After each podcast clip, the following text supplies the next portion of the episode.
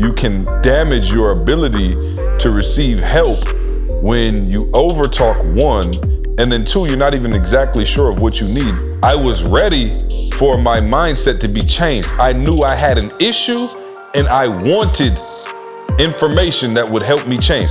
You're talking, but you already have it made up in your own mind of what's the best course of action.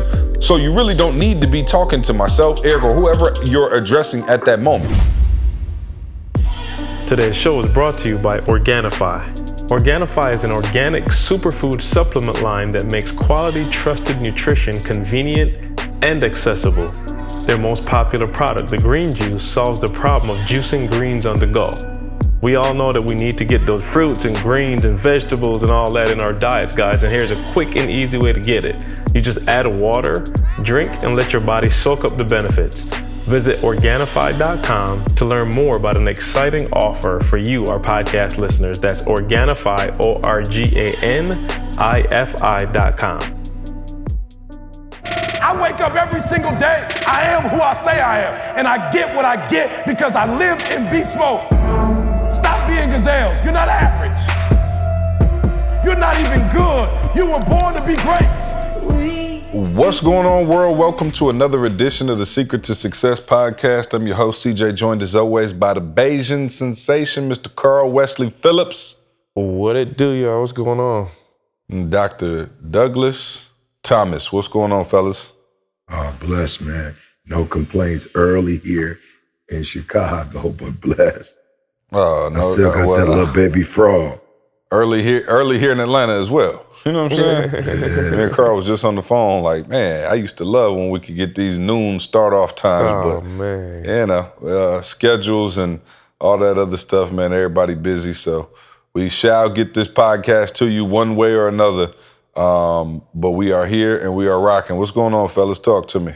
Oh, shout out to Toronto. I know they waiting on me to say that. Everybody was hitting me. I'm like, yo, it is what it is. They they won. Congratulations. You know what I'm saying? Half the Warriors team died during the series. You know what I'm saying? So what you want me to say? You know what I'm saying? Like, no excuse. I'm just saying, like, no, I didn't I ain't a fortune teller. I didn't know, you know, two or three best players were going down. And I'm not a Warriors fan, by the way, anyway. So I really didn't uh didn't mind. But congratulations to the Raptors for winning the NBA championship. Nobody saw that coming. Um, so, you know, I, I always love an underdog story basketball always been dominated by dynasties. You know, you had the Celtics, you had the Lakers, you had the Bulls. You know, um, Spurs to some extent. I guess you got the Spurs, even though theirs seemed a little bit more spread out. But the Celtics. you know, yeah, yeah, exactly. You've always had, you know, kind of dynasties. The Lakers three peat. I don't know why that is in basketball, right? You think of all the three peats and two peats. I guess once you get a little squad, you know, you're good to go. But you mentioned L.A., uh, LeBron you know, with uh, Klay and KD, um, unfortunately out for what looks like all the next year. You know, the Lakers have uh, scooped AD. ACL, I thought ACL was only a few months, about six No, months. sir. No, No, they sir. You half tear your year at ACL at, least. the end of the year like that. Yeah. Yeah. I mean, nah, I don't see Klay coming back. You know, you usually want to give it a full year to rest Wow. up. Uh, trust me, I know. They they tried to rush your boy back when I was a senior, and uh, it didn't work out too well. So um, yeah, no, you gotta you gotta get that ACL some time, man. It it uh, I, I would say he would take off all of next year. So you know that opens things up in the West. Bro, you got a whole year without Klay and KD. Oh yeah, well, yeah, a whole year, and then you got LeBron with AD now, and then whoever else. You know what I mean? They can pick us up, the three of us up on the squad, and at least get a, We might a- still a get to four the seed. playoffs. You know. Yeah. So anyway, Carl, what's your thoughts? Oh man, I'm just to, to be real. I was questioning a couple people like, okay, Golden State is by far the fans, but if you Mm-hmm. go with the numbers, who had the better record for the year? So I'm saying, should it really have been a surprise? Surprise? Uh, yes. you know what I'm saying? Like they they really had the Well, I best think that home court that- advantage did help, Carl. No, no question. yeah, absolutely. So of course, I mean, uh, Golden State is a beast. You know what I'm saying? We're not going to debate that, but I don't think people should necessarily have Toronto as the underdog like they thought. They like Golden State beat okay, them two, now two, two, three throw times. in KD and a healthy Klay for the whole time, and say that statement again.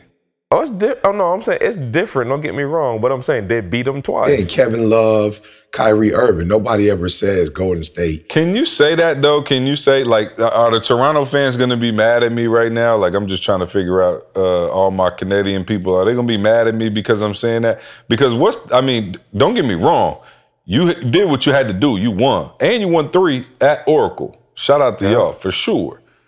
I just, you know, what's the difference between a, a, a, good reason and an excuse? You know what I mean? And I don't, like I said, I'm not a Warriors fan. I'm just an objective guy. What's a part of the game? Watching. Stay, staying yeah, healthy is a part is, of the yeah. game. You're right.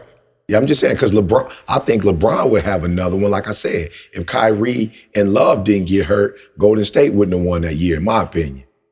Hmm. And if I would have kept eating salads, I'd have a six pack. You know what I'm saying? Absolutely. That's why Toronto is the champions. They stay healthy. You know what I'm saying? You got to look at it. They played the whole season as well. Now, they didn't play three.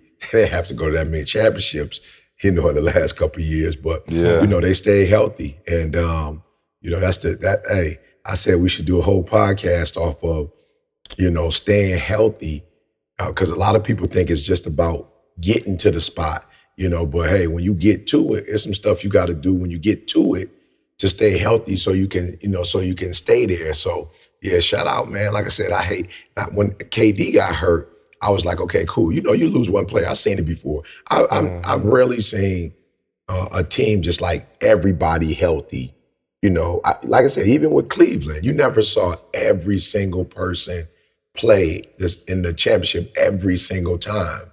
You know, but when Klay went out, I was like, okay, shoot, nah, nah is looking bad. You know what I'm saying? But remember, they won when KD was there. So I wish he would. I mean, um, Klay was there. I wish Klay could have stayed healthy because I still think they would have beat him with Klay in seven. Um, yeah, no, that's debatable. I think without KD, I think it was a very close series, as you probably yeah, can see. Yeah. Um, just that, you know, that game five, what was it? Uh, or was it four or five that uh, that came down to the wire? Um, so you know, it is what it is. But like I said, congratulations they to had Cousins they, too, man. It's like people was acting like they didn't have nobody. They still had a decent little squad. Who the Warriors? The, yeah, they don't act like Cousins. People was acting like Cousins went on the floor. uh, Cousins uh, was uh, okay. Let's just say he wasn't. Hey, no, no, no. I'm what you see, but I'm you saying that I'm saying? game in that game, though, He made a difference in that game five. Uh, yeah, let me tell you something. I be he gonna get the veteran minimum next year. Let's just say that. you know what I'm saying? Like he, he, didn't come back. All I'm saying is, and I, I mean, he did come for sure. He came back with a good game. But the problem is you out that long and you trying to keep that up over a sustained period of time. It didn't work out. But come on, man. Boogie couldn't even jump. And I'm not nothing against Boogie. I think Boogie's a dog, but he gonna have to, you know, reinvent his game because you tear your Achilles, especially as a big man. Now KD, mm. you know, you're a little smaller. You know, he doesn't really rely on banging down low like that. Bruh, Boogie was a shell of himself when he came back. He couldn't even jump. So I mean, I, I feel you. But yeah, no, let, us not count Boogie in that equation. Toronto gonna have to come back. Hey, I can't. What's the little chick name, Carl? I don't want to get it confused. The uh, Who? Haitian, Asian tennis player. I feel like her. You remember when she beat Serena? It was so oh, much yeah, surrounding yeah, it. She couldn't even get her full victory. You know what I'm saying? hey, we'll come back and do it again and prove everybody wrong. There oh, no, is. she did.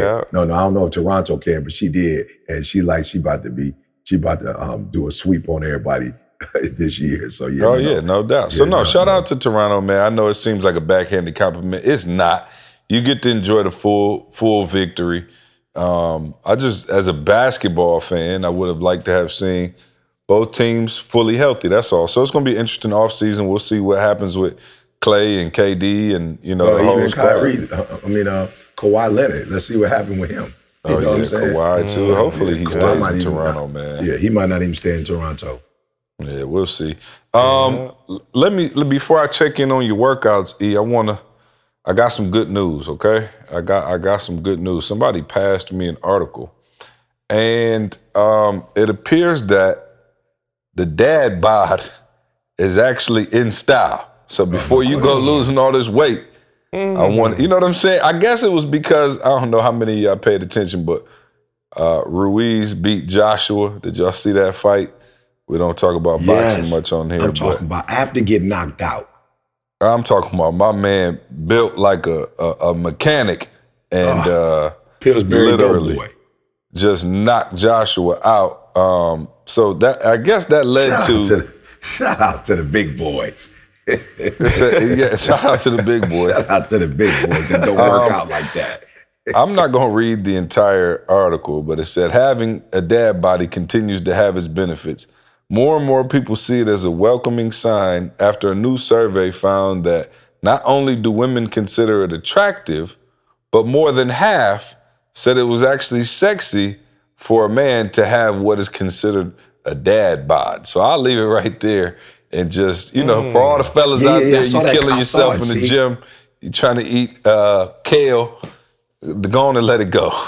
no, no. See, I saw the article. Another thing it said that was I thought was phenomenal was it talked about the confidence of a man that had mm. by. You know what I'm saying? The mm. high level of confidence. Have my mm. man ain't feel, have my man feeling good about himself, and he don't got to be in the gym five, six times a day. You know what I'm saying? Because he feels good about himself without having the six pack. I thought oh, that was doubt. very I thought yeah, that was very con- oh, No doubt, the confidence is there. So hey, to everybody out there, uh, you, you, with the dad bods, you know, like we rocking on the S2S podcast, uh, we're in style. so sorry, everybody. Working out all hard, you know what I mean? Keon, look, I just discovered you got low self-esteem. TJ, y'all got low self-esteem. Let it you go.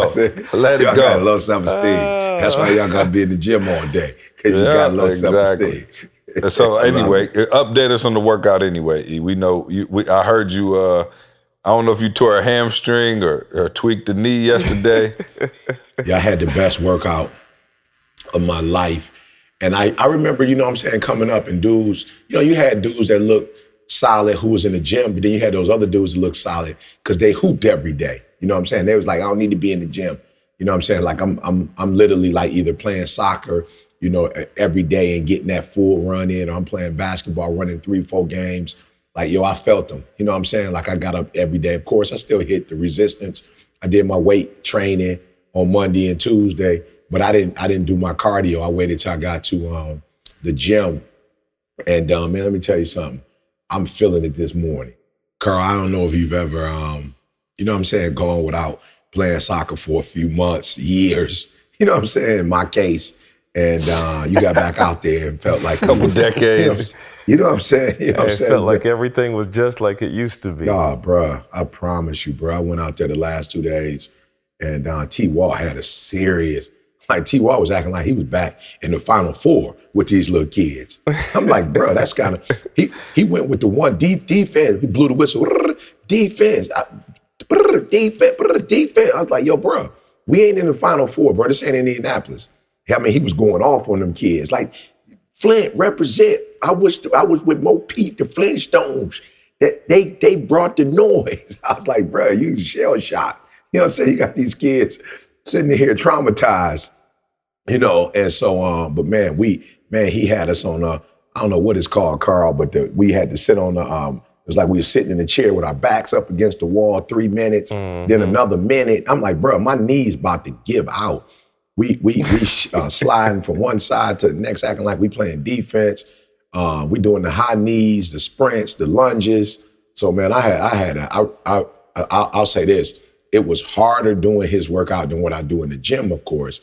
But I enjoyed it, like just being around other people. Because a lot of times when I'm in the gym, I'm on the solo doing my thing. But being around all those kids and we sprinting, and I'm trying to keep up with them, you know, um, and they challenging me because I'm old. Like you can't keep up with us. So it was, um, man, I had a man, an incredible, incredible time. Shout out. I know we talking about my workout, but shout out to Jalen as well. Man, this camp oh, was probably sure. the most comprehensive camp, you know, I've ever been to. Yeah. Like I, I've been to a few camps and, you know, they're good. And I'm not even saying this because Jay put it together. But when I tell you from top to bottom, it was like. Well, yeah, tell us about it. It started off you and Jalen were on the news. I saw y'all on the news. Maybe we could post a clip of that. Jalen yeah. uh, acquitted himself very well uh, yes. on the news, and and y'all were shining I, I there. Just, so. I'm just being real. We watched yesterday. I ain't never seen this at the camp. We literally watched. Imagine now, if you will, Jordan's five, and Jordan playing against, I guess like this kid must have been like 14 years old. They playing chess at a basketball camp. And man, I wish they could see the pick. But you have about mm. 40, 50 kids all standing around watching a chess match like it's basketball. You know what I'm saying? Like mm, that's how intense it no, was. No, quiet. Not like basketball. I'm talking about quiet. Yeah. Ain't nobody saying You're talking about 40 bro. kids between the ages of like, I think that was the big kids. So they were anywhere between like maybe yeah. 14, 15, 13, 14, 15. Bro, they was all standing around watching this match. Like Carl was saying, like in silence. You know what I'm saying? Then in the corner, you had a cat. Never seen this before. It could, you know, it, it could be regular camps but we had a cat who flew in from some part of Ohio. He's like a celebrity barber, and my man in there cutting hairs. You know what I'm saying? Cutting heads, cutting the kid's head. Bruh, it was um, man, and, and even the food, like, you know, the majority of the time when you go in, you got um, what do you call it? You got um like hot dogs, hamburgers. Bro, they had real, they they eating chicken fettuccine. You know what I'm saying? Um, peach like bro, they, they, they went in. So it it was phenomenal. You had um my boy Horford from Michigan was there. Of course, you had T. Walt there. You had Coop showed up. You know, uh, Holmes showed up. Like you had a lot of Spartan dogs. You know, and you know other people show up. It was like I said. It was um. They had your boy from Nehemiah from Nassau. Joe came in with the police department. You had Mike came in, did a big financial seminar with him. And then uh, Carter Glass came in from Chicago and did a how to trade stocks and bonds with him. Bro, when I tell you from top to bottom, that Joker was con- like them kids walked out of there with money, you know, uh, and I mean literally had money in their hand. So they were being rewarded financially for uh, answering questions when it came to the NASA um, piece of it, the financial pieces of it. It was, um, yeah, man, it was, um, it was phenomenal. I don't know where these kids come from. I got to shout the parents out in Flint. We had no fights. There was no kids cussing. There was no arguing. You know, they were. This was the probably the most respective group I've ever seen in my life. And I've been around kids for a long time. And um, I think we even had a couple like little seven year olds that came out. One dad was like, "Yo, my kid was with another camp, and he had about six of his friends at the other camp." Yesterday, he didn't get to play basketball. He just went through the classes and he woke up the next day and was like, yo, dad, can I go back to the triple double? Like, I don't, I don't want to go with my friends. I want to go to the triple double camp.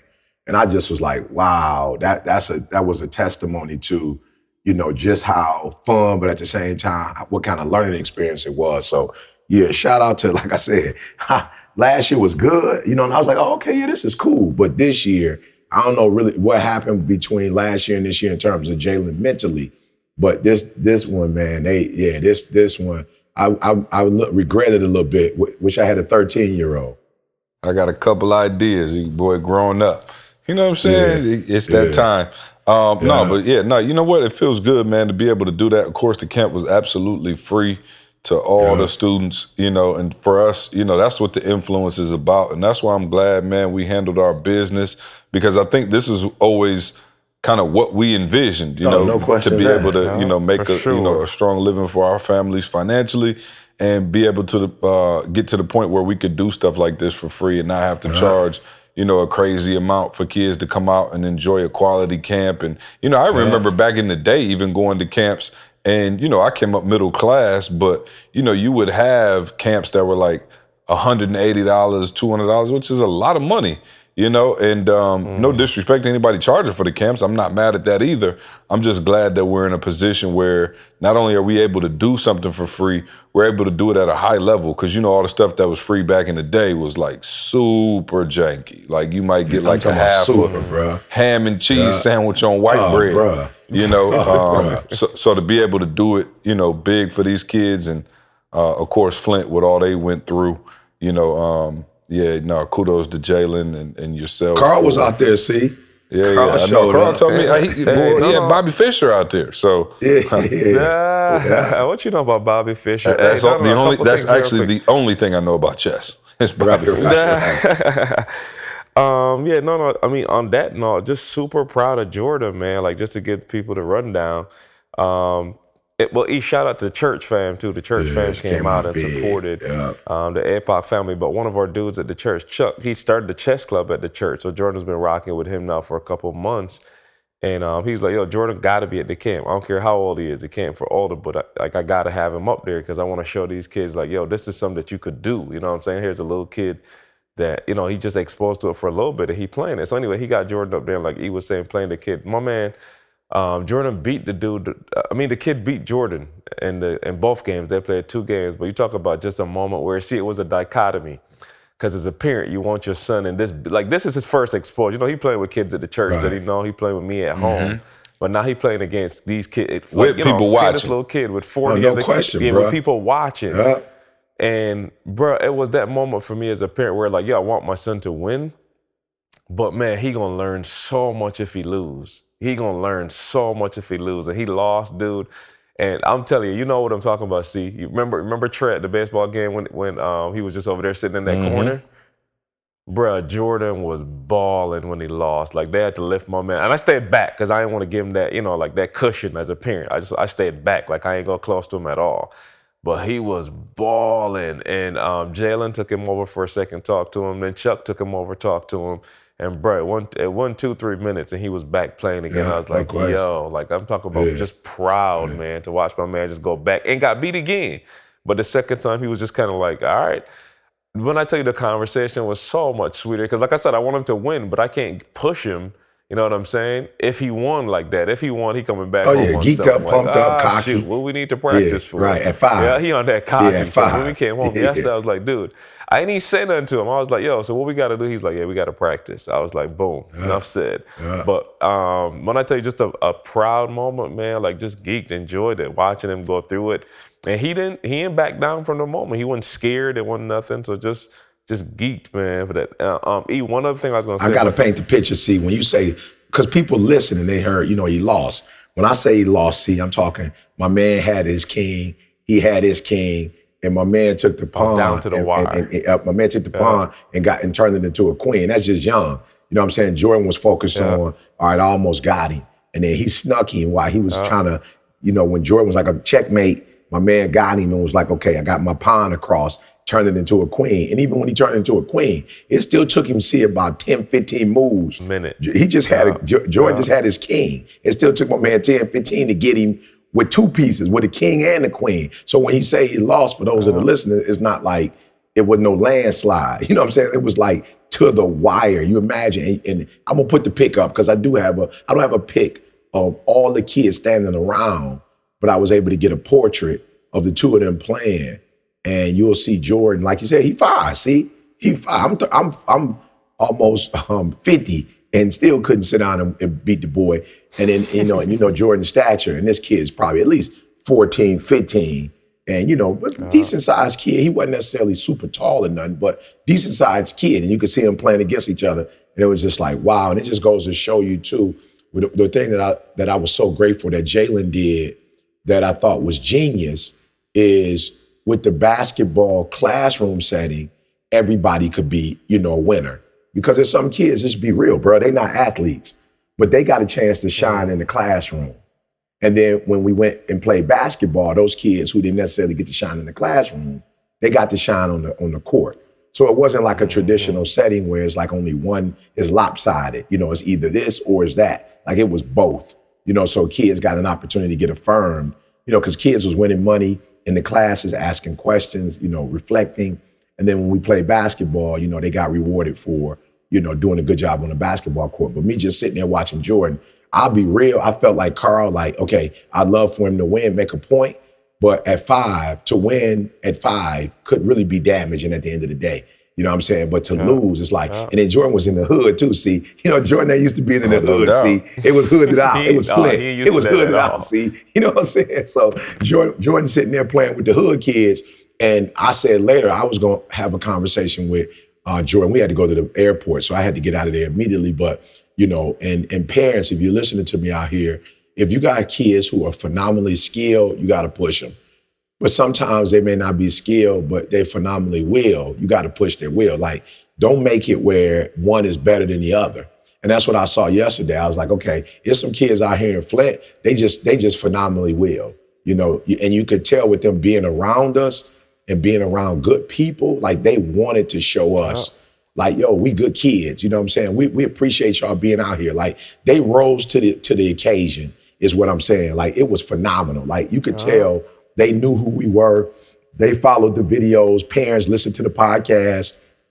And they came like, yo, we want to show y'all. We listening to the videos. Like, yo, we paying attention and you're gonna get our best. And, and that's what I like. And even with the with the with the chess match, it wasn't like some nan and nan nan. You know, it wasn't like my man went over to Jordan was like, good, good stuff, bro. You know what I'm saying? So it was just, oh, it was a classy two days, man. I had fun, and I'm not gonna say I didn't think I would have it, but with with, with um, as Carl was saying, with the kids, uh, with the volunteers, with the church, like bro, it was like an evangelistic meeting almost. Like all the church showed up and was helping in some capacity, you know. And so to have my wife there, my son there, my church family, Auntie Moni was in the building, Carl's mom was in the building. You know, you had Chuck, you had, I mean, just everybody. F was there. Um, uh, you had uh, Rodney there. Ashley showed up. Ashley was hooping the Ashley, boys. You know, they saw a girl. Like, you can't hoop. She was murdering them out there. It just, man, was a lot of fun. I was just, my only regret was, man, I wish we could have done this for 30 days. Like,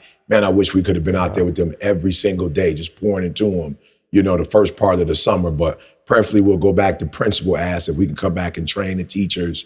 And then if we could do something with the um with the kids, you know, um, as a back to school hookup. So, man, yeah, I just had a man, I I it just I felt young again, y'all. I felt young again. Until you woke up this morning.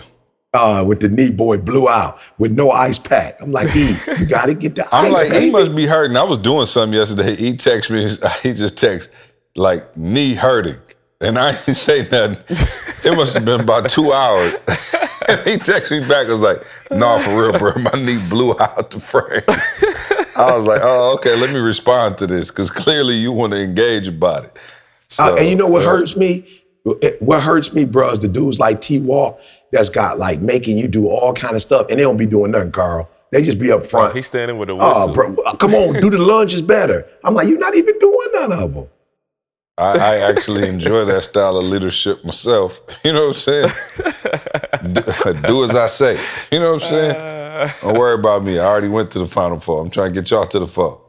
Hey, I am blessed. I woke up this morning. I can go running. Like my knee ain't, you know, like when I first got up, maybe the first 30 minutes, I, when I say stiff, body was stiff. But the power of the podcast and Organifi, I'm back ready, baby. Once we get off, I'm about to hit the gym. Mm. Are you going to? uh, You you about to do a commencement speech, right? Yeah, yep, yep, yep, yep. Later on today. It's not until like 2.30 in the afternoon. You know Maul doing one too. Oh, for real? Same Are time? you serious? Are you gonna go over there? You should go over there. No, ten o'clock. Oh, his is 10 o'clock in the morning? Yeah, yep. Okay, yeah, yeah, I'm gonna I'll run over there. I don't know where he's gonna be, but if I'll hook up with Tommy and run over there. Yeah, no, he doing a commencement, so you know I got him the uh the recorder. So I was trying to walk him through it last night, Carl, but I'm not sure. Not the You know- recorder. Yeah, because I'm on I'm on the Cadillac now. I, if I sound different, and my, if my mic sounds real nice, it's because I'm on the Cadillac with Carl and E now. I'm not uh, I'm not in in, uh, upgrade. in the Pinto. Yugo like I used to be. So we we running. um, real quick. All right, let's get into it, man. Um, today, oh man, I got so many ways I want to go. Um, I guess E will go your way first, and if we got time, we'll get into the other one. But you actually had ah, this is the the funny thing about the podcast is you, you can only use real life. So try to say it without names and without people understanding exactly what we're talking about. But Who we talking um, y- some somebody, friend, family, I don't know, um, called you and basically you you frame it. I don't want to frame it because it's your people. I'm gonna get in trouble for my own. You know what I'm saying? Right. You, go ahead. Did you Go do ahead. that insurance thing, policy thing yet? Oh yeah, no, no, no. Yeah, I got it in insurance. hey, so uh, let me let me just ask all the uh, podcast supporters. Listen, man, started started go. We usually don't go fund me. You know what I'm saying?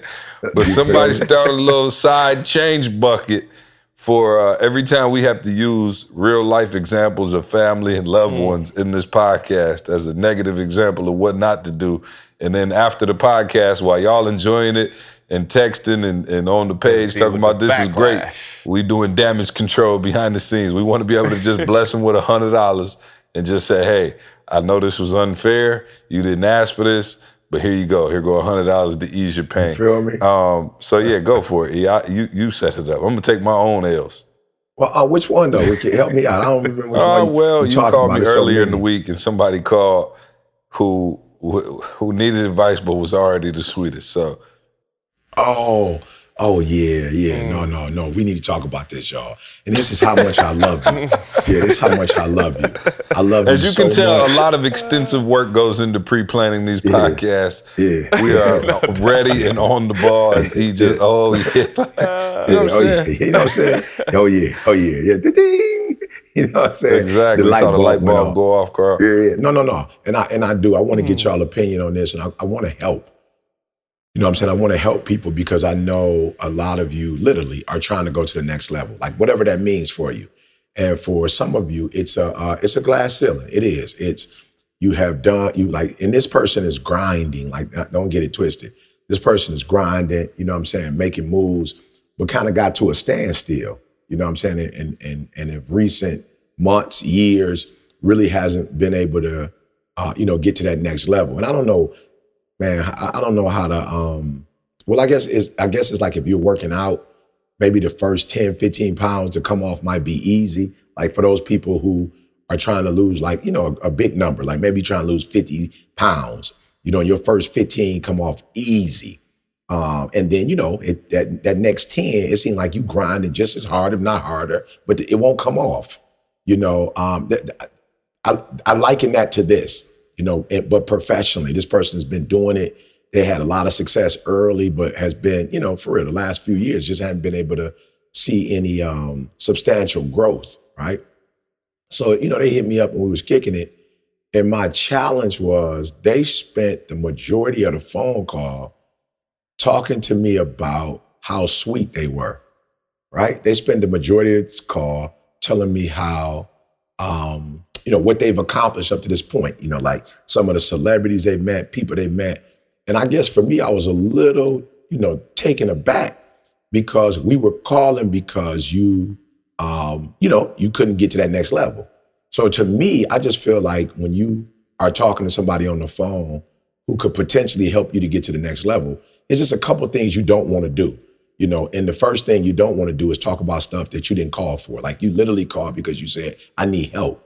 But we spent the last 20 minutes on the phone, 25 minutes talking about, you know, your your accomplishments, talking about, you know, the things that you've been able to get done over, you know, the begin or the course of your career. But you didn't call me for that. Like you called me and told me that you weren't where you wanted to be. You feel me? And you needed my assistance. Like you wanted to know what I thought, right? So now I'm trying to tell you what I thought after the 20 minutes of you telling me how sweet I am. And then when I tell you what I think, you still talking. Like you still, you still giving me advice about here- here's what's the craziest part.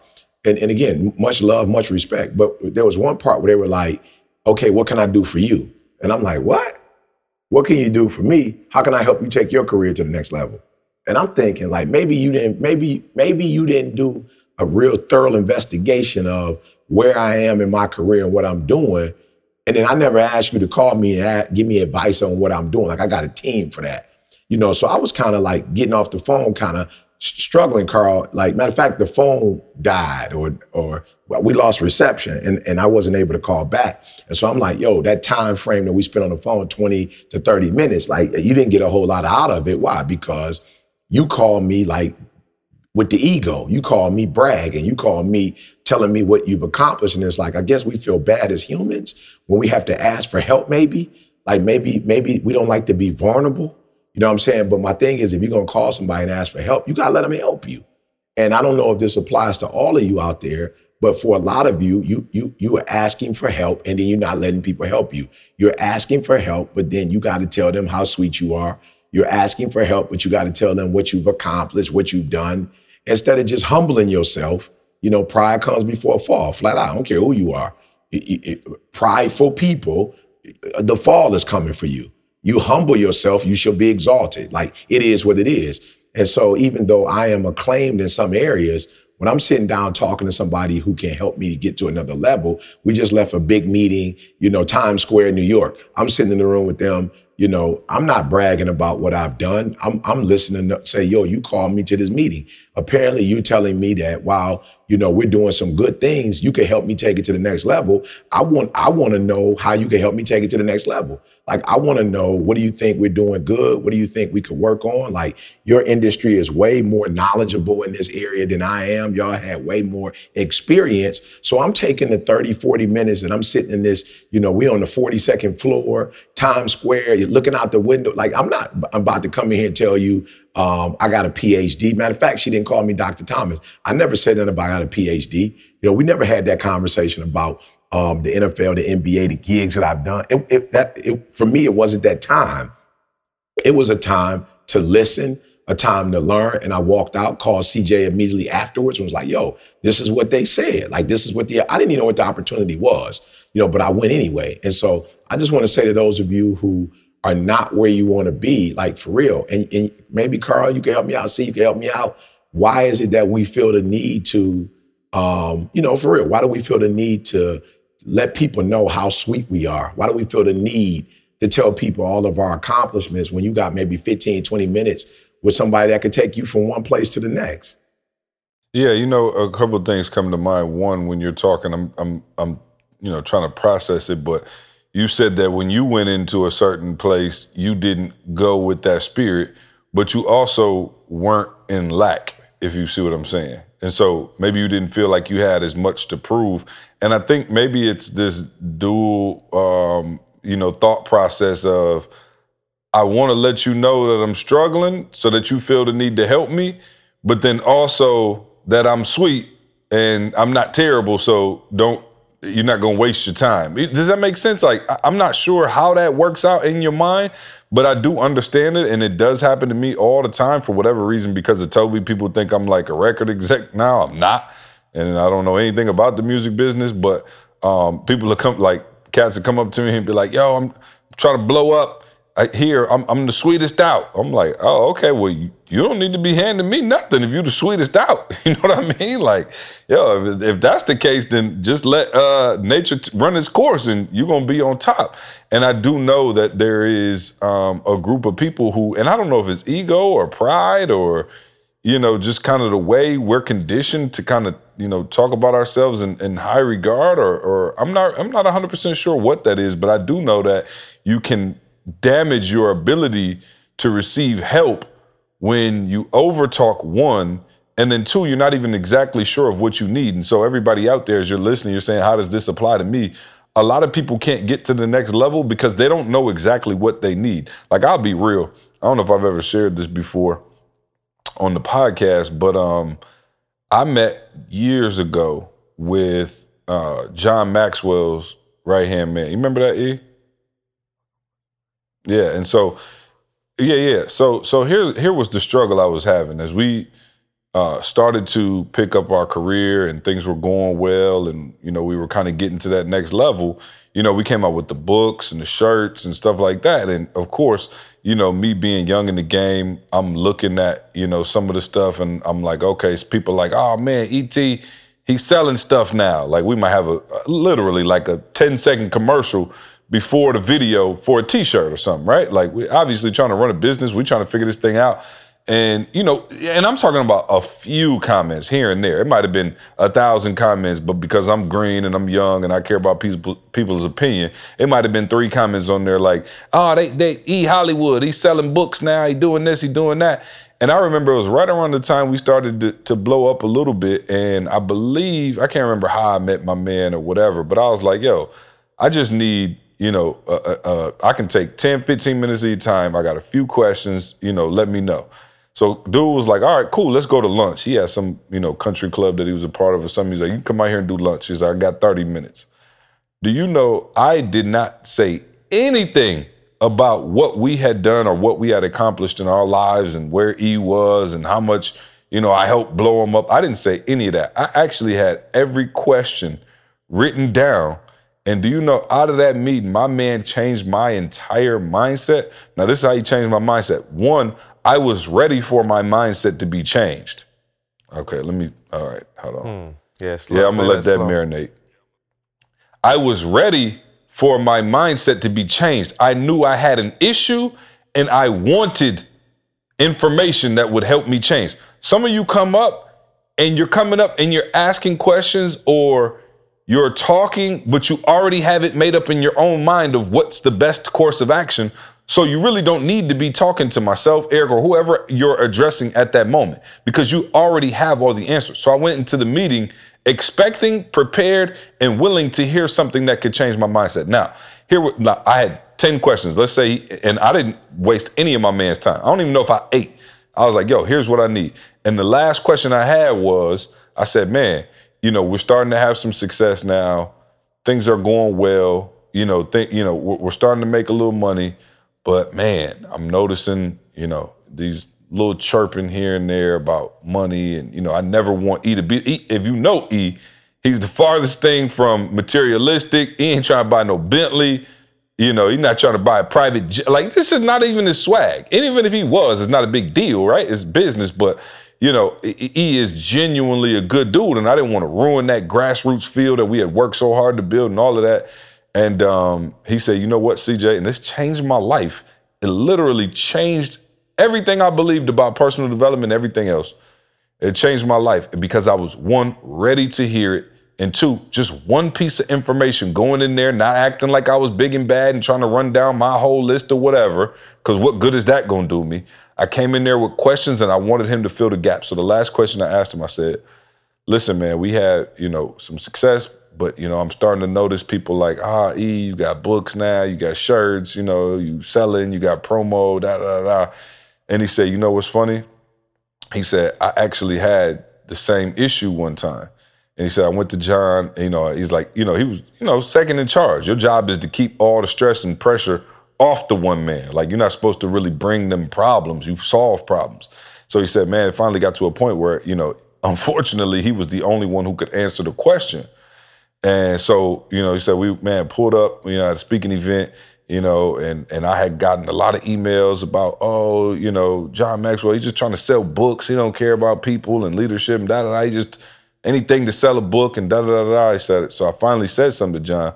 He said, man, you know, we've been getting emails, you know, and he said it wasn't a lot, just like in our situation. Most people, the overwhelming majority, was extremely grateful and satisfied and humbled by, you know, um, you know, the, the work that he was doing. He said, but you know, it, it got to me. There's a few little things and emails, and he said, I, I, finally, you know, broke down and talked to John. Said, man, you know, we're getting some emails and people saying we'll do anything to sell a book and da da da da.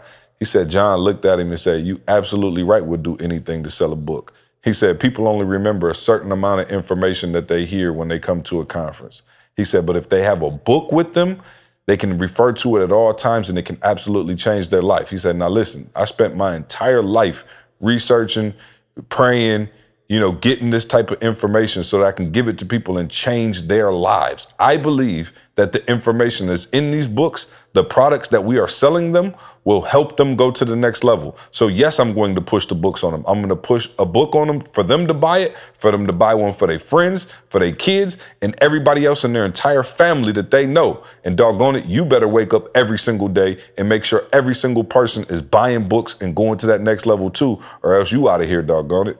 And I said, wow, completely changed my mindset. I said, here it is. We got a book that E wrote that I believe in my heart is one of the most inspirational, bottom to the top, motivational stories that you'll ever read.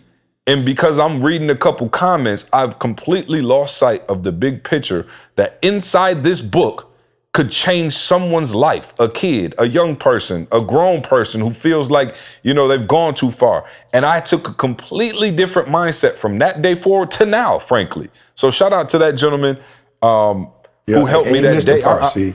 You said what? You, yeah, you missed the part. You know what I'm saying? You missed the part. Yeah, you came and talked to me about it. I don't know if you remember because I was struggling. So it wasn't a thing where C was like, okay, I got to get the information. He was like, I got to get it and get it to E because I can tell, like, you know, he's having some challenges with mm-hmm. it. And remember, guys, I just want to say this.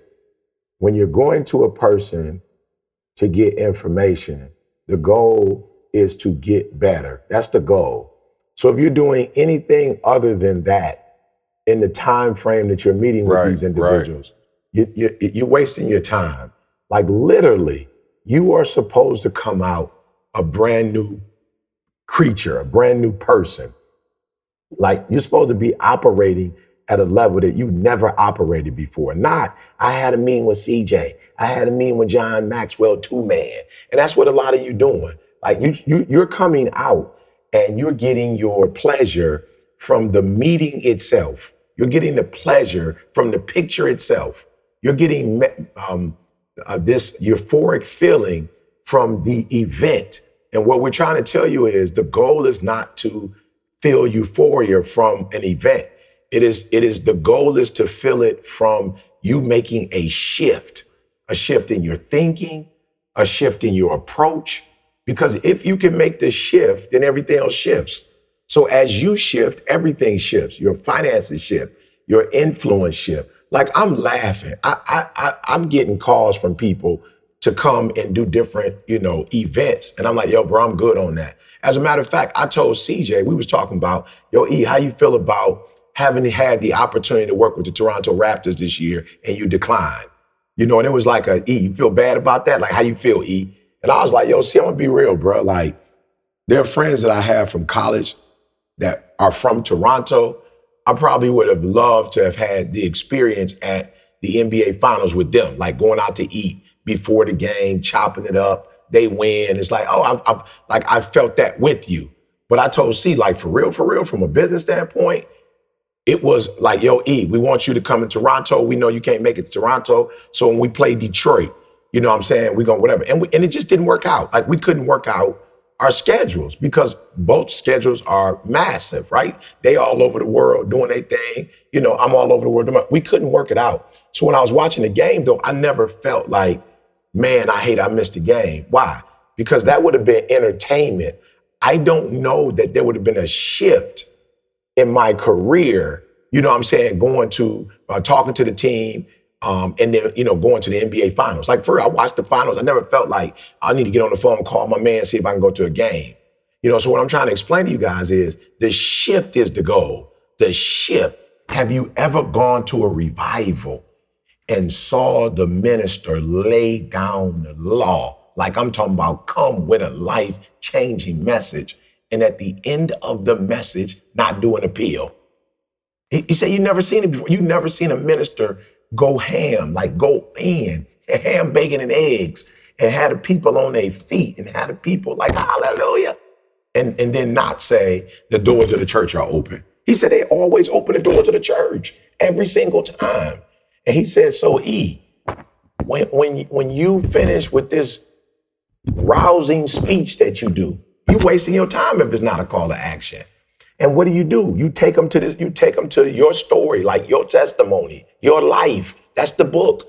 Secret to success is your testimony. It is what has happened to you. And like he said, they're going to be able to read it. And guess what they could do? They could pick that up every single time. So he say, E, they read the word or whatever tracks they give, or they give out the um the the, the sermon um, uh, you know, I was gonna say I'm my old the cassette tape. You know what I'm saying? They give out, you know, and and, and the person can go home out to Brother and listen Washington. to it over and over again. You know what I'm saying? Mm. And read it. And so when C came back and told me that, I was like, "Yo, C, flat out from this point forward, oh yeah, you Period. could see it. Like if you come to my events and you go before." Uh, C had that conversation, and after that call, that conversation, you see my call to action went to another level. So when you see the passion, you're like, why he so passionate? My man might have come in, um, not really want to do well in high school. The young lady might have come in, you know, ready to run away from home.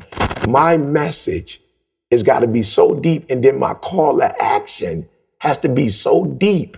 You know what I'm saying? And so con- convicting that there's a shift in the atmosphere that you walk away and say, I ain't doing this no more. I'm not thinking like this no more. I'm not whatever. Let me buy this book. Let me get this um, this this uh, online series. You know, let me sign up for BU and get in this community.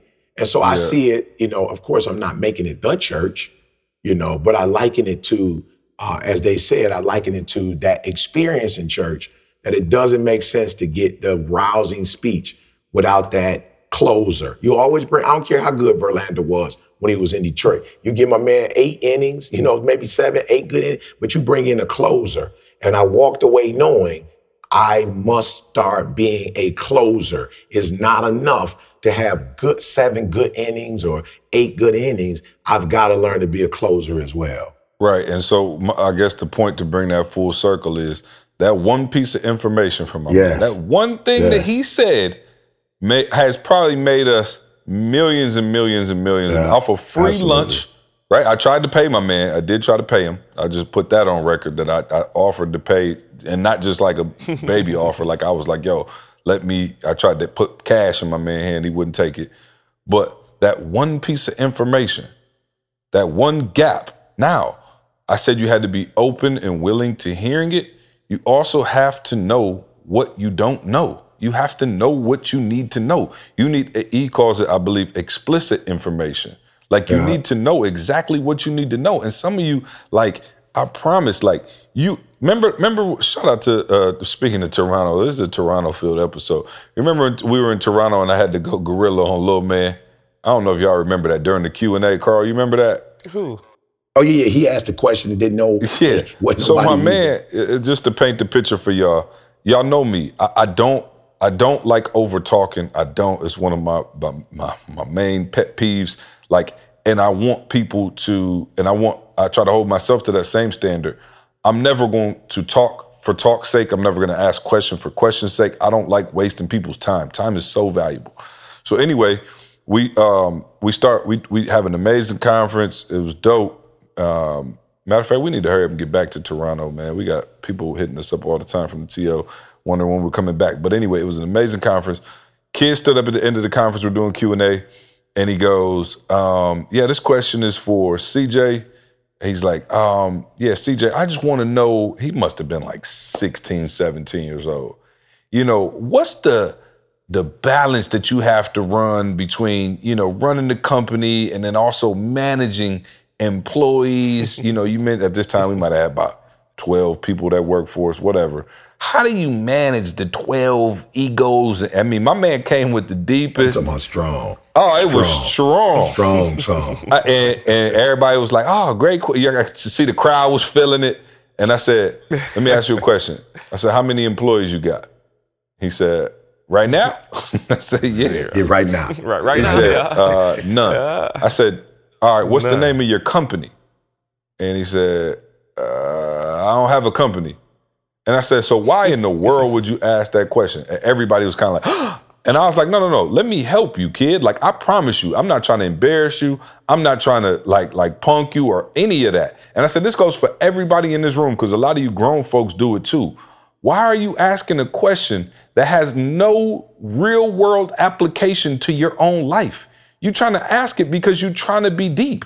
Like that doesn't even apply to you. You need to be asking me, yo, see, at 17, 18 years old, what were your plans, goals? How did those plans change? And then how were you able to get them back on track? Like that's some information that you could actually take, use, and deposit. Like that's information that could actually get you to the next level. And so, in addition to having your mind, body, and soul open to hearing life changing information or just information, period. It doesn't have to be this huge revelation like I got from my man. It could be something small that could change a behavior, that could change a pattern, that could ultimately get you to that next level. But because you want to be deep or because you don't, you know, you, you're not exactly sure what you need to hear, there's no way you're going to get that information. And so know exactly what you need to hear. And I promise you, it could be something so small, but that something so small could change a routine or a habit. Habits create change. It could be a habit that you change over the next three, four years that ultimately uh, that ultimately ends up making you millions of dollars or taking you to the next level or changing your marriage or any of those other things.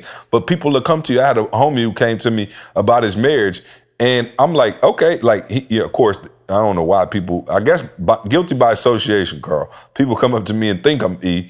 I'm like, yo, I'm not E. But, you know, even my homies now, they kind of had this vibe like, oh, okay, you're around ET a lot, so you must have all the answers. But he came up to me about his marriage and he's just like, yo, I'm like, okay, you telling me everything she doing wrong and you have done nothing wrong. So what if you're not willing to take any personal accountability in this, or you don't have any information that you need from me? So did you come up to me just to complain? I'm confused. Like you didn't ask for any information. and if you would have asked for information, I probably would have gave it to him. And I told my wife, she asked me something about, oh yeah, somebody needs some help with something. And I said, man, unless they ask me, I promise you, I don't waste my time giving out information to people who don't want it or people not ready to hear it, just because it's a waste of my time and your time. Like you know, and we all know those people. You done sat on the phone with them. They done broke up with their girlfriend, boyfriend. You talked to them for ten straight hours about uh, how they bro, need to leave and get their life on track, get their life back to the Lord, and you later. having the same conversation a week later. And I promise you, I can't stand that. And so I can't for do me, it no more. Yeah, I can't do it no more. It it it, it will do it. burn you out. It'll burn, Yeah. it- and they'll keep on leeching off you. But you know, to go back full circle, like I said, I was open and willing to hear that information, and I knew the information I needed. Let me ask y'all something, like for real. Just take time. Now I'm going to the teaching mode. I feel like we had one percent or, or or verified or something. Everybody listening to this podcast who's not at the level you want to be on do me a favor over the next week until we come back on this podcast next week. Do me a favor and write down every question that you have and every gap in your life, in your business, in your area, your marriage, whatever area you are not, your health. What information do you need to hear in your health? I told you there were some things that Sean said that just pricked my heart that got me in gear and, and say, yo, it's time to go. Like it was just some information I didn't have. Ask it, write down, do me a favor, write it down. Every question, explicit information. Don't write down like, don't be the 17 year old kid asking how you run a company of 25 employees. Don't do that. Write down all the questions you have and how they could help you and, and how it could help you change your life. Write down those questions. Like literally write them down. If you could talk, okay, you got 10 minutes with ET. Are you going to sit there and tell E how sweet you are? Are you going to ask him questions that could possibly prick your heart, change your mind, or take you to the next level financially? If for those of you who, who would like to talk to myself or Carl, what questions would you ask? Seriously. Even even though some of somebody ask ET questions, 90% of them I just don't even read or I just have fun with them. But I'm like, yo, if you do so happen to get it read on there, why you want to know uh, stupid stuff? Like ask explicit questions that can help you go to that next level, that can help your family change. I told Marty, uh, he called me last night. He was kind of nervous about his keynote. He was like, yo, I've been doing these keynotes for grown folks. Like, these are kids. I never did this before. And I said, man, listen, you there's no reason to be nervous. You have the power and ability to say one thing that could literally change somebody's entire outlook on life. If it's just one student, you could change their entire lineage with something you say tomorrow. And you guys listening, for those of you who are, like like I said, if you're already where you need to be, forgive me. I monopolize this podcast. This is not for you. But for those of you saying, yo, see, I need to get to another level financially. I want to take those trips with my family. I want to be able to buy that car and that house. And I want to be able to give my wife, you know, the life she deserves. And my kids, you know, need to go to this particular school or this particular camp or they need to take this particular trip. Like I'm just looking at our lives, guys, and there's information that has allowed us to live at this level. I look, Josh just got back from Scotland. You know what I'm saying? Josh took Huddy over to Scotland for 12 days over there for a world golf tournament. Like, what kind of exposure is that?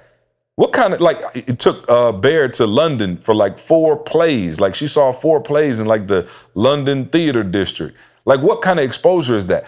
I believe that everybody deserves to take their family to do something like that, to expose their family to something like that. And the only difference between Josh and you, if you're not at that level, is information. And how That's do you it. get information? That's By it. asking questions and learning. Yeah, you have it, to bro. know what you don't That's know.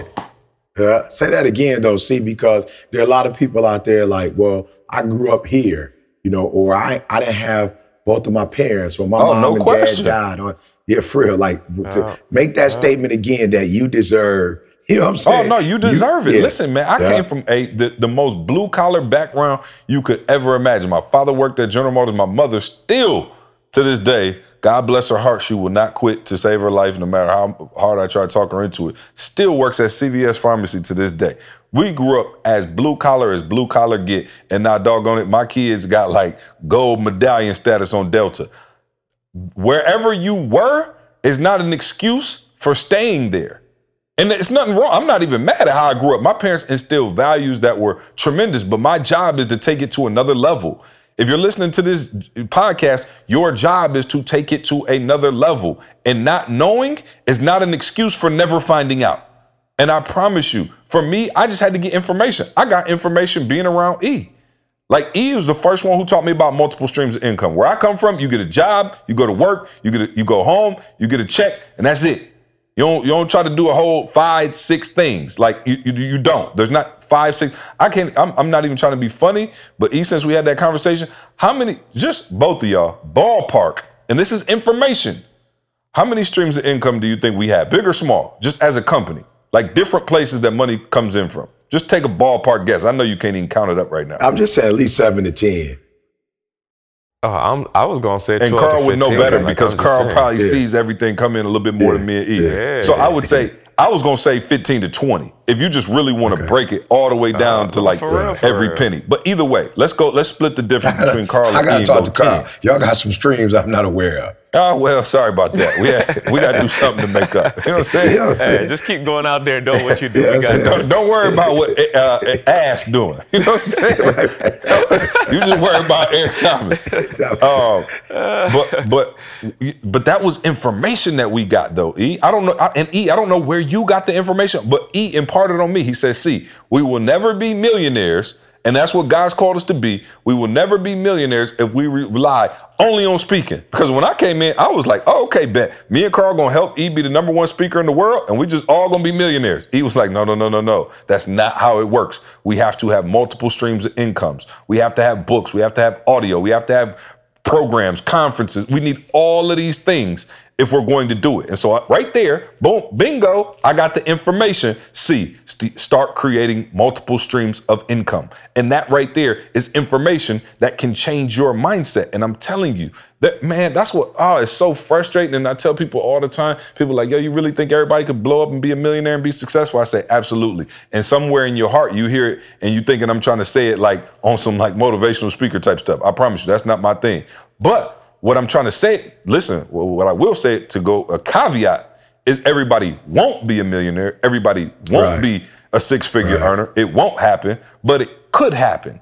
But Yeah. it's about the information. I promise you, you're looking at cats who Carl, I mean, he took 12. Carl, the only smart one on here. You know what I'm saying? Like, he and I, bro, I promise you, 18 on the ACT. Three times I took the ACT. I got 18. He took 12 years to get a four year. And I promise you, we still blew this thing up, but it had everything to do with getting the right information. Information. And so it has no, I promise you, Jamal charging two. Oh, I can't. I'm not even supposed to say it right now because we we still in beta testing. But Maul is killing it with the real estate course. He charging two thousand dollars. I promise you, Carl. How much should the course be? Oh, easily ten to fifteen. Easily 10 to 15 some- grand. I is oh, giving people do it for 14. My brother is buying a property right now off the information that Maul got. That thing is going to net him fifteen hundred dollars a month for the rest of his life. I'm talking about for the rest of his life, $1,500 a month, an extra $1,500 a month off the information that Maul gave him.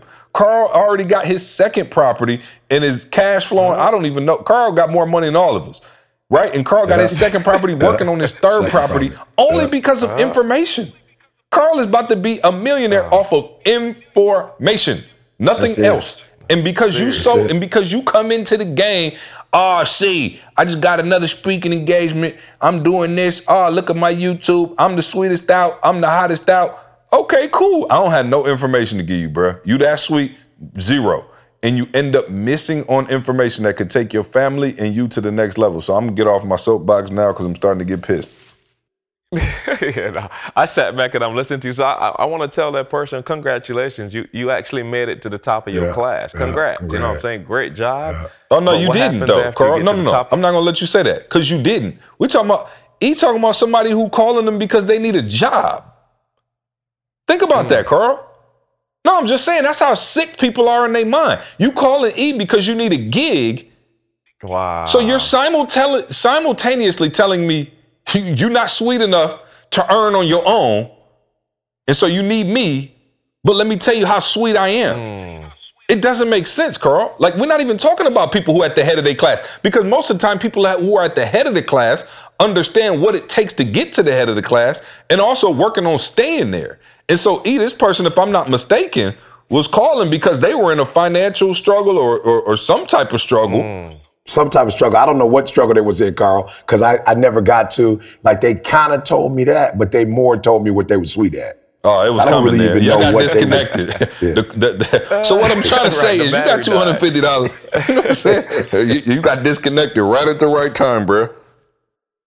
Yeah, no, no. So see, I'm saying so somehow, and and this is the weird part, but somehow you might be sweeter than the people around you. Is what I was trying to Oh, get. okay, Yeah, yeah, yeah, yeah, maybe, yeah. Somehow, even if it's not real, even if it's not real, somehow in your mind, you sweeter than the people around you.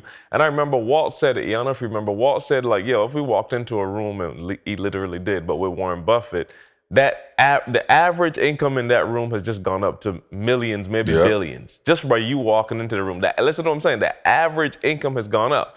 But if you're in a room with uh, three other Negroes that ain't making no money, you know what I'm saying? Like it's three other people. Like for real, you you you congrats, you did good. You just about average in your group, and you were doing what you you know pretty much what was expected of you. But I'm challenging people for real. And it sounds so simple and cliche, but C said it like yo, I asked the right people the right questions. Now you had to get into the environment with the right people to ask the right questions. So you connected with E first. Now that's connecting you with people like John Maxwell's people, people in Tony Robbins camp. Like we're connecting to people that's been doing this thing for 20, 30 years. And just the missing piece is you. See, just said it. Like the missing piece is you sitting down and stop being dog on it, like thinking you're deeper than the rest of the rest of the world. The, the hurdle for most people see is, and I'm not, I'm not even fronting. Humans are like our our nature is selfish. You know what I'm saying?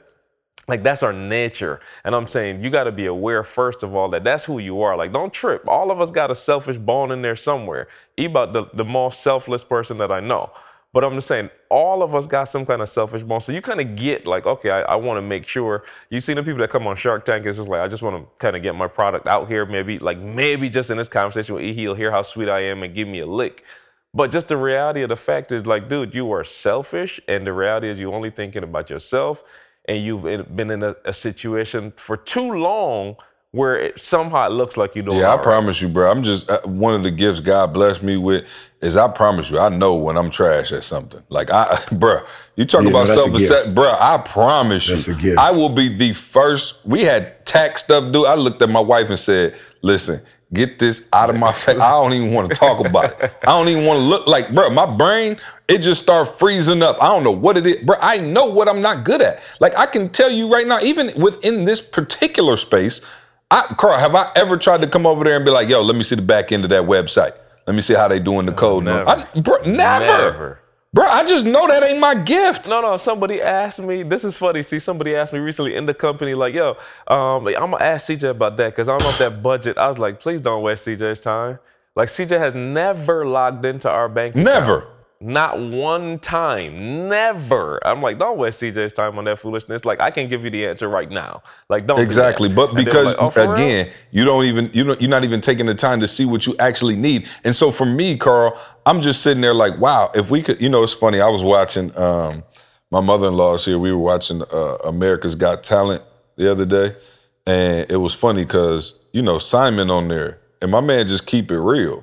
Like you know, like eh, you know, for the most yeah. part, he a gorilla, or whatever. But for the most part, he just telling the truth of what everybody else seeing. Now you might get some other people on there, Gabrielle Union. She like, oh, you could tell she not necessarily trying to tell anybody they trash, right? And so I was like, in my head, like, it's funny. Just last night, I was watching in my head. I was like, wow, if we could all just have a mini Simon Cowell in our pocket, who could just pop out and tell you the truth, like once a day. Like you get to lying, you get to thinking something you're not, and Simon just pull out like, "No, you trash." Like I just think we would be so much better. And I don't mean to say that and like how you like with low self esteem or like thinking you're not good as a person, but I think we get an, most of us have an uh, um, what is it called? An unhealthy sense of exactly how sweet we are, and I think that leads to us not being able to get the information we need, not being open to receiving the information we need, or never seeing the gaps. Like E, you remember you had to get rebaptized. You were like, oh, okay, like I didn't realize I got the gap, but now I see the gap. Like I got a, a bit of an Oh, anger issue. showtime. I got a Oh, yeah. temper. I can explode, especially when I'm hangry. You know what I'm saying? Yeah. That was when Yeah, you was no vegan. Um, But but you were like, all right, cool. All right, God, I need help. Like, help me. No Like, question. and and Yeah. he didn't say, all right, see younger than me, he don't know. How could C tell? Like, yo, he hit me was like, yo, see, this what D saying. Like, yo, you you been around me forever. You you see the gap, help me fix it. Like, and so uh, I think just man, that, that just as not even as a I know we talking kind of about money business, but just as a person, man, you could just get so much better as a person as well. Ah, so I want I want to do this because we're running out of time. So let's just you know for those GED, you know what I'm saying, asking questions for dummies. Let's just start all over from the top. Do not go into an opportunity to go to the next level with statements. Kill all statements. If you're going to a meeting, kill all statements. If they're not asking you a series of questions for your wealth, your knowledge, you're asking them, do, do me a favor. When you come and talk to ET, give, give, give me 30 seconds to a minute with what you feel the problem is. I don't need no statements. So don't, don't come to me with statements. Come to me with questions. All right. That's number one. Okay. After I give you the statement, after I make my statement, don't, don't give me your statement about my statement. All right, don't do that. Don't don't tell me how you feel about my statement. Don't don't don't don't don't like you know go Einstein on me. I'm not interested. If you're coming to me and you're asking me a question, let me give you my answer. I'm not interested in your answer. All right, listen. No talking. Listen. When you go into a meeting, no talking, listening. Now, depending on who you're talking to, have a timeline. After 15 minutes, you lost me. I'm not interested in being on the phone with you no more. I, you lost me because I want you to take the one thing I told you and go do that. I don't want to tell you 10 things and don't worry about it. Don't, don't feel like it's going to be my one chance with ET. No, it's not. If you do what you're supposed to do, you're going to see me on a regular basis. So don't feel like that. If you do what you're supposed to do, you're going to be, you're going to be rocking with us in your own you know, space, your own sphere, right? So do me a favor, no more talking. I want ears. Go let both your ears, let that sizzle in your spirit. No, both your ears. I want both your ears into this thing, not your mouth. Now again, I'm not telling you you need to come talk to me. You on the phone like who he think he is. I don't think I'm nobody. But if you think I'm somebody and you come to me and ask me a question, let me lead. Let me lead. Like, cause I ain't ask you no questions. So let me lead. Let me talk. Let me do the talking. No statements. Now, here's the last thing. Think about the questions you're going to ask before you ask them. Think about the questions you're going to ask before you ask them.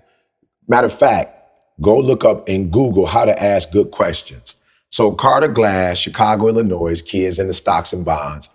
He's in the trading, right? He's he's Jalen's look uh, guru. Carter Glass came to me and was like, "Yo, E, I know you met with Warren Buffett. You was in the room with 30 other men. Boom. Hey, I, am meeting with like the, the dude that's like might be number two or number three to Warren Buffett. I didn't know my man's name. He was like, yo, E, what question would you ask or how would you to ask a question differently? Because I want, man, my man is studying his questions, y'all. He got questions and he like, E, he go my questions.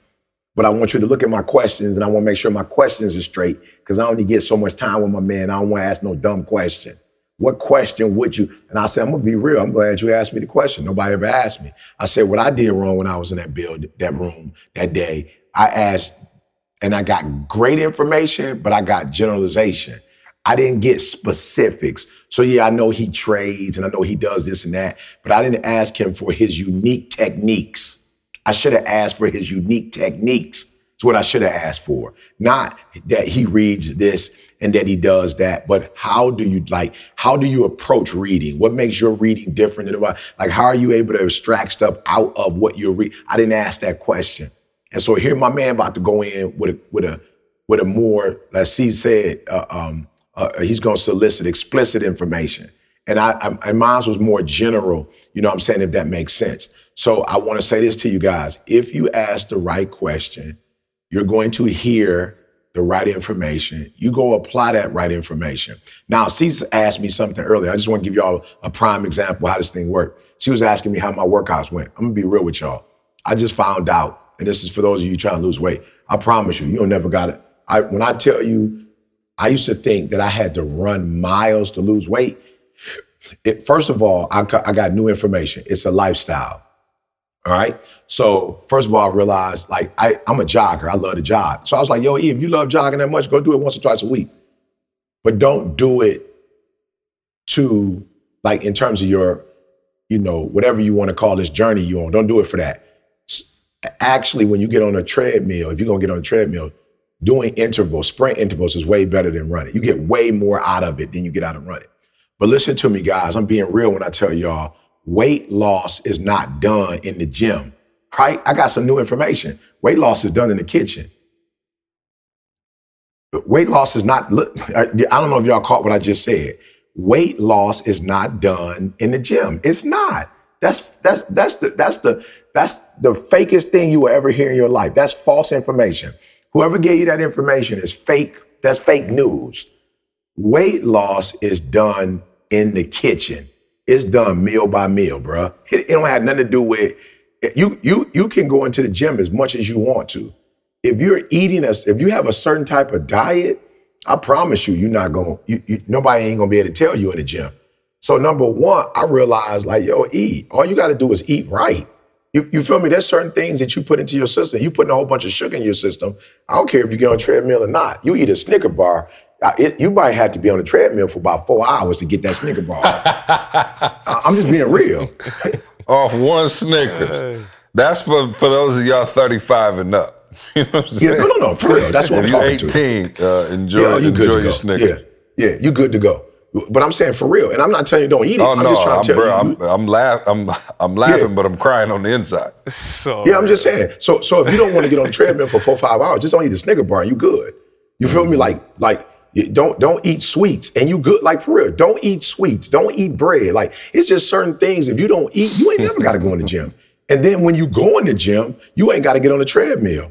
If you actually lift weights, and I'm not talking about like you know being no uh, football player, but if you just do a little resistance you know, um, pu- pu- uh, t- t- man, TJ taught me this, y'all. I call TJ. It's like, yo, TJ, for real, like this your lane, bro. Like I told him what I did. He's like, yo, E, don't do that.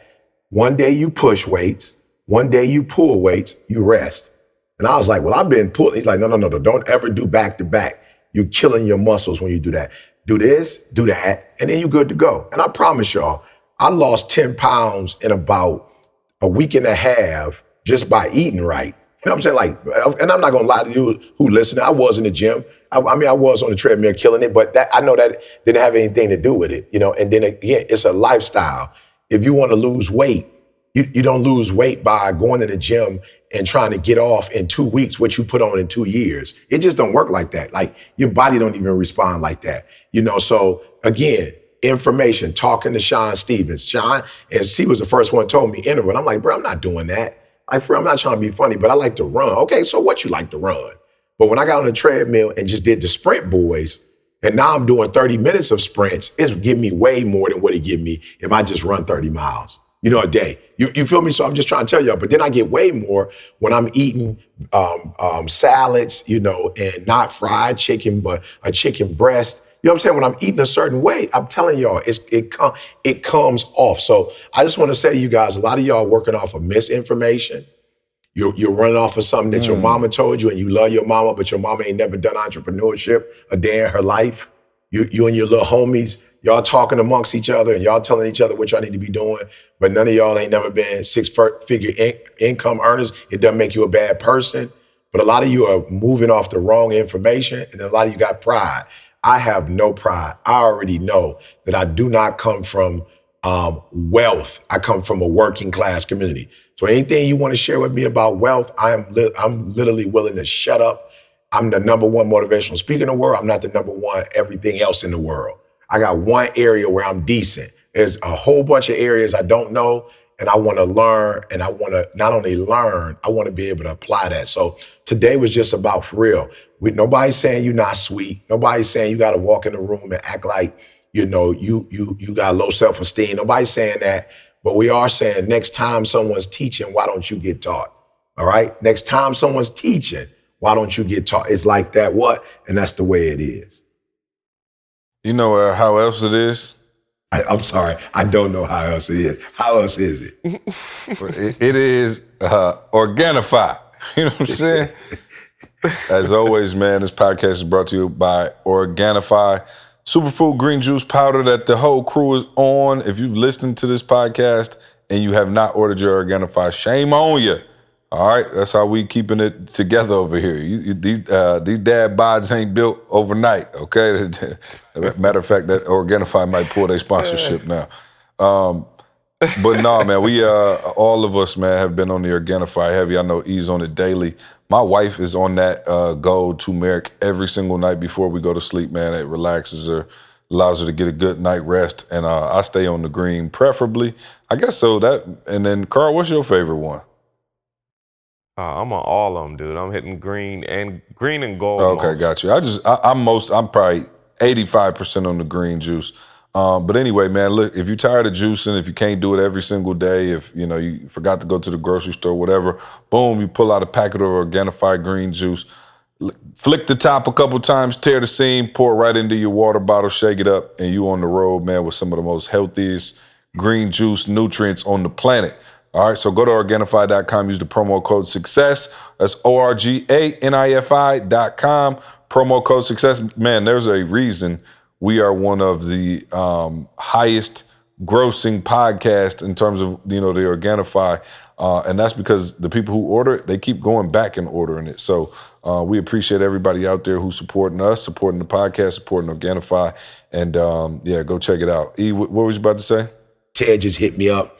Ted hit me up six thirty seven in the morning. Bushy, tell bright eye like, E, you you did I wake you? I was like, no, Ted. I'm on Oh, the podcast. So he's like, you coming down? I'm like, I'm definitely coming down. Guys, we got a new insider. You, you guys, many of you met Robert, um, uh, my Vegas insider. You met him at the San Diego conference. But we got a new and improved um, There he go with this we again. See, Oh yeah, no doubt. Um, yeah, shout out to them, man. We've been doing hosting the uh, real estate events over at the Swissotel in Chicago. Gorgeous hotel. Um, man, that they've been, you know, blessing us with. Jamal got the whole uh, crew over there, man. Five star. Just incredible place uh, that we toured through and now had the events over there. So shout out to I'm Chicago. a pic and of uh I'm on the 39th. They put us in a phenomenal um suite here, executive suite overlooking the Navy Pier. We got Carl, Oh, you was it one of the ones we the- um, went yeah, in? yeah, yeah, yeah. You gotta help me, Carl. Carl, you gotta help me with. I don't know if this is a 90 degree angle because I can see on the the day is dying in the west, so it must be rising in the east. Okay, I'm in the east, Carl, going over to the I don't know what side of the the, um, the river this is, but yeah, I got I can pretty much see. Uh, yeah, 90, 90 degree angle, car Walk through. I mean, man, glass. You can walk all the way through, go on the other side, see the other side of the city, right here from my bedroom, Wow. right here from the living room. So this sucker is uh this would make Didi want to stick with me. See, even though I forget. You know what I'm saying? Oh, might D- I ain't know D was with you. year. Oh, come on now. It's a new day in Zion. it's new Yeah, I, day knew, in I Zion. thought you, you. I thought you know you was in and out. So y'all drove in. no, what, no, no, no. Chicago. No, we we flew. This is how you know we big time. We Oh, flew, flew? into Chicago from Flint, oh, Michigan. Oh wow, I, I didn't that's like know a, you a left the camp. I 14 minute to- flight. yeah, easy. Right, all of 14. You know what I'm saying? We Got 'em flew. flew I'm like, yo, dude, we big time. We didn't flew from from Flint. We, No, from Flint. we Oh, left left from the Flint. camp. I was like, he And was at flew. the camp, and then he was Oh gone. yeah, Yeah. no, I could have drove there faster than that. Yeah, by the time, because you know, Diddy, did Diddy got to get to the Flint airport two hours early too? No, the Flint airport, bro. We yeah, Didi was like, we rushing. I said, Didi, we not. The flight leave at 228. We left We can at get there at 226. 150. Yeah, we left at one. No, no, we literally left to get we really we left about 135, 140, got to the airport about 150. Didi was like, we leave in 30 minutes. I said, boo, we're gonna have time to go get something to eat. Bruh, I, she thought I was playing. The lady who took our bags was like, you fine, don't worry about it. I'll hold the plane up for you. Didi thought she was playing. We got on the plane. That lady had just taken our bags and put our bags on the plane and was walking through the tunnel. I was like, Didi, I told you this Flint. I oh, promise. Oh yeah, you." y'all went over there. I know what you, y'all ate some chicken tenders then. Oh no, no, we didn't eat eat at that place, but I know what you're talking about. Oh, Oh, yeah, that, I was about to say it's the only looked thing they got in the Flint airport is chicken tenders. Oh, they no, it looked like that. spot. See, that restaurant looked like it was fire though. Oh yeah, no, that, that- I, I just meant the little quick joint though, not the sit down. Okay, okay. They got the little bar Okay, and yeah, they lounge got a thing sit right down there, there. but you know, ain't Yeah. nobody got time for that. Yeah, well, you know, I, hey, you know, you know, I had to eat here. I ended up getting to the hotel and just did something from uh, the hotel. But yeah, look, y'all, for real. What'd you do? Eggs and chicken breast? Yeah, right. Nothing oh, different Oh, yeah, with the yeah. rice on the side. Oh, no rice. No rice. Not the hip hop no preacher. rice. No, bro, What'd I you told do, you. E? You quiet. What, Hey. what's going on? I didn't hear you say it again. I said, No, what what'd did he you say? do? What did he say?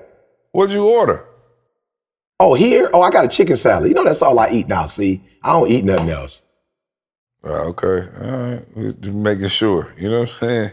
Was Yeah, it no, a piece no, of I'm saying garlic bread on the side with you that? That's all. Well, hey, y'all know, y'all know the garlic bread, boy. I ain't gonna do no garlic bread. I'm gonna go ahead and make me a sandwich, a grilled chicken sandwich. But um, but no, I wanted to say this before we went to the Ask ET. I don't know if we're doing that segment or not, but I'm looking out at the Navy Pier, y'all, for real. And I have to say this. Uh, I'm gonna think I'm gonna say it tomorrow in, in, in commencement speech. But guys, for real, I grew up going to home run in. Like we never, and again, we always have to preference it with, you know, we're grateful for our family. Like I ain't dogging nobody out. Uh, we had a great time as kids. You know what I'm saying? Um, 79th and Halsted, we had a great time playing on the, tra- the train tracks. You know that whole nine.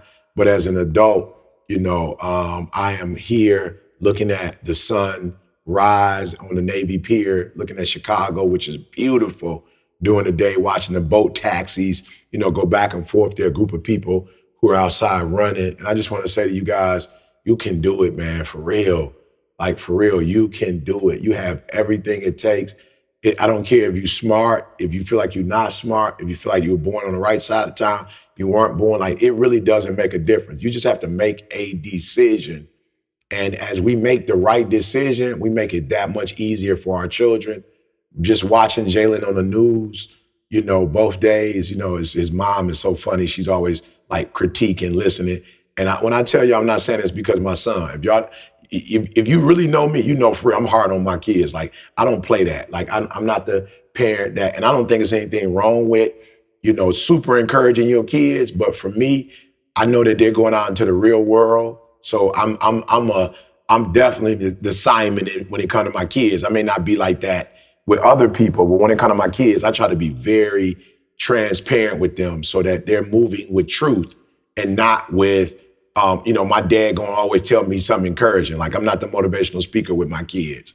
And to see my son in the role he was in yesterday, it was like, yo, for real, he is not. And I had to get on him, see, because a couple times he was like, yo, dad, I'm gonna need you to go and open it up. And I was like, Nehemiah got it. You know, Chuck got it with the with with the chest. He's like, no, but the kids respond better to you. And I'm like, yo, son, I promise you, y'all got this. You don't need me. Like, and I felt good, like I'm your little blankie, but I'm like, yo, bro, y'all got this. Y'all don't need me. And I actually removed myself a couple times and just got away because I was like, yo, you you you got it. You put a phenomenal camp together.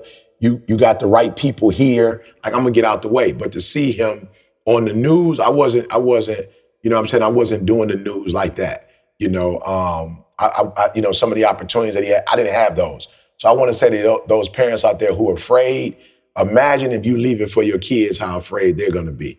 Like, do your kids a favor, do your um, cousins, nieces, nephews, your community, church members, whatever, do them a favor. Like, you do it so that when they look at you, they can go, I can do it. So I'm just looking at the Navy Pier like this in, in this in this executive suite. And I'm not looking at it like, nah, nah, nah, nah, nah, I'm better than you. This, I'm, you know, this is exclusive. You know, you can't get access. You can. You know, and that's what we're here to tell you. We're here, and if we can do it, you know what I'm saying? You can do it. And, and maybe you don't want to do the Navy Pier in Chicago. Like maybe you want to be in Europe, or maybe you want to be in Hawaii. I, I don't care. But we're telling you, we did that. We did Hawaii. How long ago was that? Like we've been there, done that. You could do it. Like I don't know how long ago it was, but we were actually rented a house and was cooking in the house and on the porch and watching the sun rise and set. So I, I just want to encourage those of you who are listening, get to ask the right questions, get around the right people, take the information they give you and apply it. And you too, whatever your dreams and goals are, you can literally be living in that right now and not listening to a podcast wishing you could do it, but you could physically do it. Well, well, I guess that was the nugget of the day. You know what I'm saying? Thanks for the nugget of the day, right? No doubt. Uh, Carl, announce church announcements. What we got for them? Church announcements. Hey, make sure y'all go to etinspires.com. We literally last night, um, I'm working with uh, a, a friend of ours in Australia. We working international now, y'all, and we put together the 1% challenge.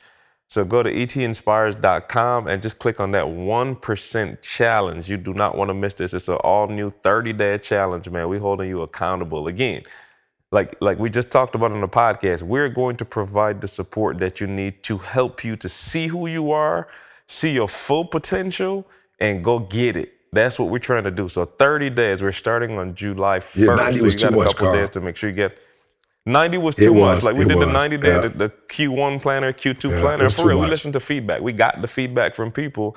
I was like, yo, E, I fell off on this day. I fell off on that day. And it's like, all right, we're gonna make it even. So we wanna doing do 30 whatever we can, y'all.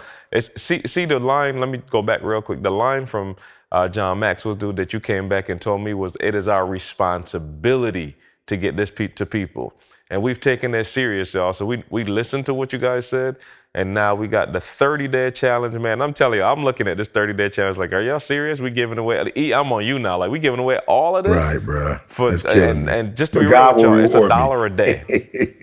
Yeah. Right, right. God gonna bless us for it. But it's literally a dollar a day. For thirty dollars, man. E, we threw in I'm E, I'm sorry, E, I'm gonna just let you know. We threw in some marriage stuff in there. We threw in some financial stuff in there. Like I'm saying, the next 30 days, you start in July 1st, we about to change everything you know about yourself. I'm, I'm not playing. You take this serious because we've taken it serious. Do not play with this. 30 days. And you can redo this challenge whenever you want, but we'll start it. We're starting July 1st so we can go through this thing together, man, and get some people. Like, we're tired of seeing people losing. Like, not playing. We're tired of seeing people losing. He just talked about it. Like, we want to hear more people having this experience. Like, it can be yours. We're not playing with that. So, again, just go to the website, man. Check it out. It's the 1% challenge. You got about 10, what's 11 days, 10, 11 days to make sure you sign up and get ready to rock and roll. Other than that, E, give me the dates for verified. I don't know them off the top of my head. August 9th, August 10th. Um, go to our ET Inspires. I'm sorry, that's everything now. ETinspires.com. Oh, everything. It's on there too. So I'm saying okay. it's one stop Uh, I was gonna say Instagram. I did a uh, interview with Q Deezy for Verified Conference. Oh, yeah. Let me tell y'all, Q. You know, again, started from the bottom. Now he's got his own TV show, The Q, in Philly, his hometown. is syndicated in major cities across the country, and he's doing radio. He was just talking about what it was like, man, going from you know, nobody knowing who he was to, you know, now him being friends with Kevin Hart, you know, the Meek Mills, the Roots, you know, the Jill Scotts of Philly, like, you know, like having their number in his phone, interviewing them, you know, being in that circle, talked about, you know, going to these private parties and, you know, and making money doing this, you know, and he's like, yo, E, that's what I'm going to talk about for people who want to be on TV. You want to be a star, you know, you want to be verified. And so I, I just was like, yo, this is unbelievable. So guys, you can listen to the interview on um, ET, um, ET, the hip hop preacher, uh, on our Instagram. Uh, Instagram. my, what's his name? Tobe and I have an interview this week. Tobe's going to talk about going from the get twisted Sundays, just braiding his hair with just using his normal iPhone, you know. And this is why this conference is going to be so sweet because, guys, we're not talking about a $10 million or t- even 10,000 or even $1,000 budget for videography. You're talking about him using his phone and in his living room with his girl braiding his hair, you know, and and how he took that and where he is now. So you don't, I promise y'all, y'all don't want to miss the conference. You want to make money, you want to have influence, you want to make impact in people's lives, and you are a entertainer. Like that's who you are. That's what you do. You you you like to be in the lights, the spotlight. You like to be seen. You're the life of the party. You know what I'm saying? If that's you, yeah, or you those be of you who are like me and run more of the behind the scenes operation who need to learn how to get whoever they working with to that next level too. Yeah. I just want to throw that caveat. You need to be there No too. Because a lot of people, uh, you know, I get a lot of the calls from people who are maybe uh, the right hands, if you will. So yeah, no, That's good. Uh, see, yep, that's good. Yeah, that's good. that's Yep. why I'm right here. hands. Yep. That's why I'm Y'all here. gonna need to be there. Yeah, yeah I love it. I love it. And then we got this guy. My, I, I don't know if he's gonna be able to do it yet, but words uh, and words, y'all not only lost sixty pounds. He, I think he said he wants to lose another, maybe a hundred. But not only did this guy blow up, he blew up. Y'all got to hear this. He, he's gonna talk about um, you know, just the baby steps he took in terms of social media, click funnels, etc. This dude was like, "E, I was I was in a weight loss, you know, uh, battle of my life, and I blew up even with my weight loss. So for a lot of you, it's like you thinking, oh, I can't do it because I'm like, nope, my man was like 300 something, maybe even bigger. And while he was losing weight and, and fighting with that battle, still became one of the top, um, you know, young uh, speakers or um, a online presence, you know, in a nation right now. So it's going to be people like that coming talking about literally what they did to get from where they were, where they wanted to be to where they are now. So, uh, and I'm gonna put his pick up on so you guys can see him. But um, I promise you, S2S podcast, this thing is gonna be fire. You're gonna get real nuggets. Come with your pen your pad, with your heart open, your mind open. And if you do what Tobe, uh, Willie Moore Jr., Karen Civil, you know, or Q Deezy tell you to do, I promise you guys, in those industries, you're gonna start to see some growth and progress. Uh, there it is. Um, let's see. Anything else? Yeah, good. We got Phenomenal Life 2020. Come on now. Uh, Mexico. Y'all join us down there. Carl in the Uh, background, he had he had some more stuff for church announcements. Oh, okay. Oh no no that, was one of them. So C got that one, phenomenal life, and then we got the one percent events. Don't forget that August, September, and October. New New, Orleans, York, August twenty third. New Orleans, September twelfth, and that DMV DC area, October fifth. So we come we come into somewhere that you can get to, y'all. Don't play games. Yeah. Come to New Orleans though and eat with me. I'm eating in New Orleans. I ain't, ain't I'm not on no. yeah, I ain't gonna be on nothing. I'm coming to, New Well, Orleans. I I'm told y'all that's why we started the show with the dad bod us back in. So eat up. Yeah. Eat away. you know what I'm saying? Eat away, dog. If you are not in the top 1%, that's this I'm just saying who was it for?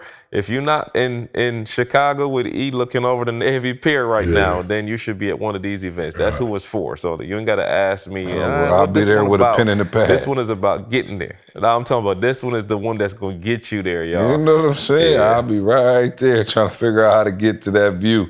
Cause some kind of way me and Carl still at the uh, dad's in. you know what I'm saying? Hey, CJ somehow still in that one bedroom apartment overlooking his pool. Exactly. No doubt. Oh man! All right. Well, um, that's gonna call it for today because I got work to do and we got to get out of here because we are headed out of town. So um, yeah, we will. Uh, yeah, we will see y'all next time. Man, any anything? Are y'all sure there's nothing else? Why do I feel like I'm missing? Nothing something? else. Okay, maybe. Yeah. Uh, all right. That's well. all I got. It was uh it's been real, man. We appreciate everybody listening. Hey, go go apply some of these things, please, man. Don't make us look bad and say you listening to this podcast and you're not growing, man. So go apply the stuff. Um, yeah, we're out of here. We got work to do. We love you. We'll see you next week. I want you to focus on here right now. Don't you worry about when you get home. You make this, you concentrate on this opportunity. You don't worry about tomorrow. You concentrate on this opportunity with all your might, with all your soul.